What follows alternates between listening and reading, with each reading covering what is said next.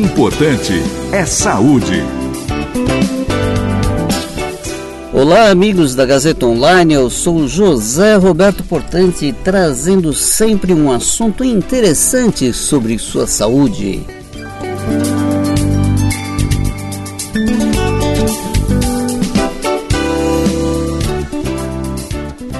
E hoje vamos conversar sobre uma doença pouco divulgada, mas de grande interesse para a saúde pública, que é o granuloma venéreo, ou melhor ainda, linfogranuloma venéreo.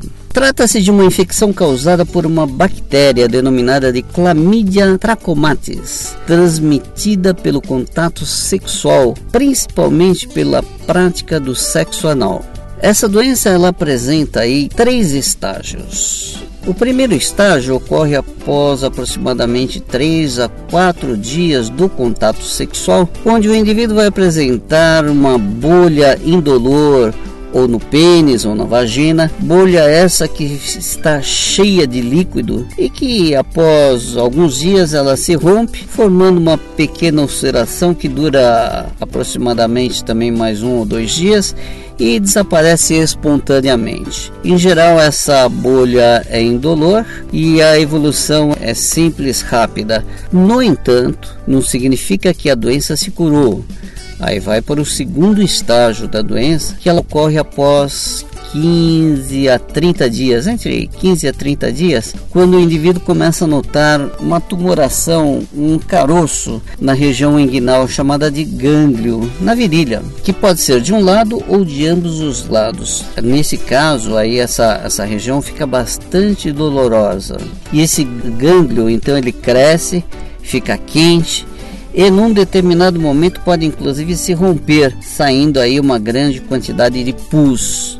Nessa fase, o indivíduo pode apresentar inclusive febre, mal-estar, dores pelo corpo. E aí depois de alguns dias vem aí o terceiro estágio, que pode ocorrer a cicatrização desse gânglio, formando aí fibrose, ou então pode haver a formação de novos gânglios e mais uma vez formação de pus. Isso pode causar aí uma congestão dos vasos linfáticos e a pessoa pode apresentar grande inchaço nos genitais, quer no pênis, quer na bolsa escrotal ou na vagina, nos grandes lábios, começa a ficar bastante inchado. Em alguns casos, a infecção pode ser localizada inclusive na região anal, e aí, nesses casos, a pessoa tem a saída de secreção de pus pelo ânus e posteriormente pode haver aí então a cicatrização desse canal anal e a pessoa começa a ter um estreitamento do canal anal com dificuldade inclusive nas evacuações. Essa doença é tratada principalmente com o uso de antibióticos bem específicos após o médico confirmar o diagnóstico da infecção através aí de exames de laboratório que podem ser feitos a partir do, de uma amostra de sangue ou até mesmo a partir da amostra desse material colhido aí na ferida, esse, esse pus, essa secreção.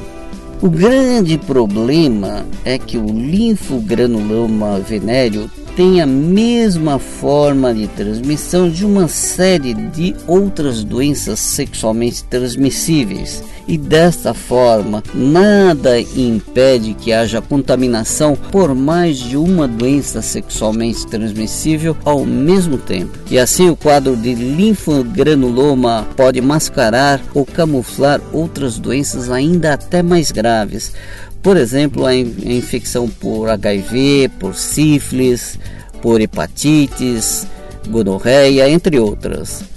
Só para vocês terem uma ideia, mais de 70% das pessoas com granuloma venéreo está também infectado pelo vírus do HIV. Isso é um percentual bastante elevado, mais de 70% dos casos. Então, como fazer para prevenir essa doença?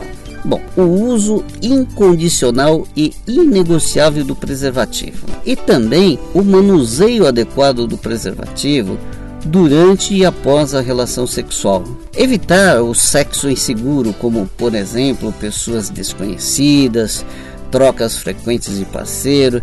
Isso você precisa ter muito cuidado. E quando no surgimento de qualquer lesão na região genital ou em mediações, ou aparecimento de caroços ou íngua em qualquer lugar, principalmente na região da virilha, e após, inclusive, alguns dias de algum contato sexual que, que você possa ter descuidado um pouco, consulte um médico. Somente esse terá condições de fazer o diagnóstico correto e instituir o melhor tratamento para o caso.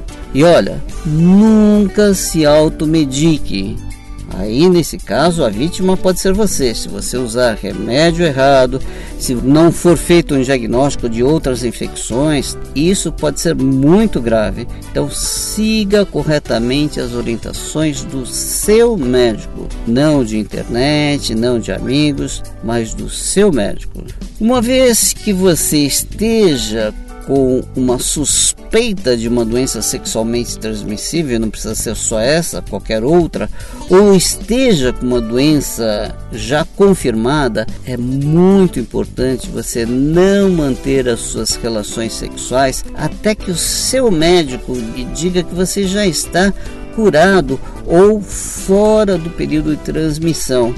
Além disso, você tem a obrigação de avisar a ou as pessoas que você manteve contato sexual nos últimos 60 dias para que estas procurem um médico para verificar se elas também não estão de alguma forma infectadas. Lembre-se, o sexo é um ato salutar desde que praticado com critério, com responsabilidade e com respeito ao parceiro ou à parceira. Resgate para você o sexo como algo sublime e mágico.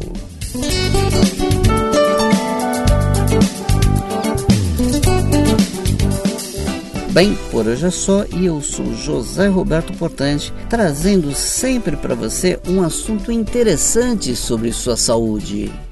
Importante é saúde.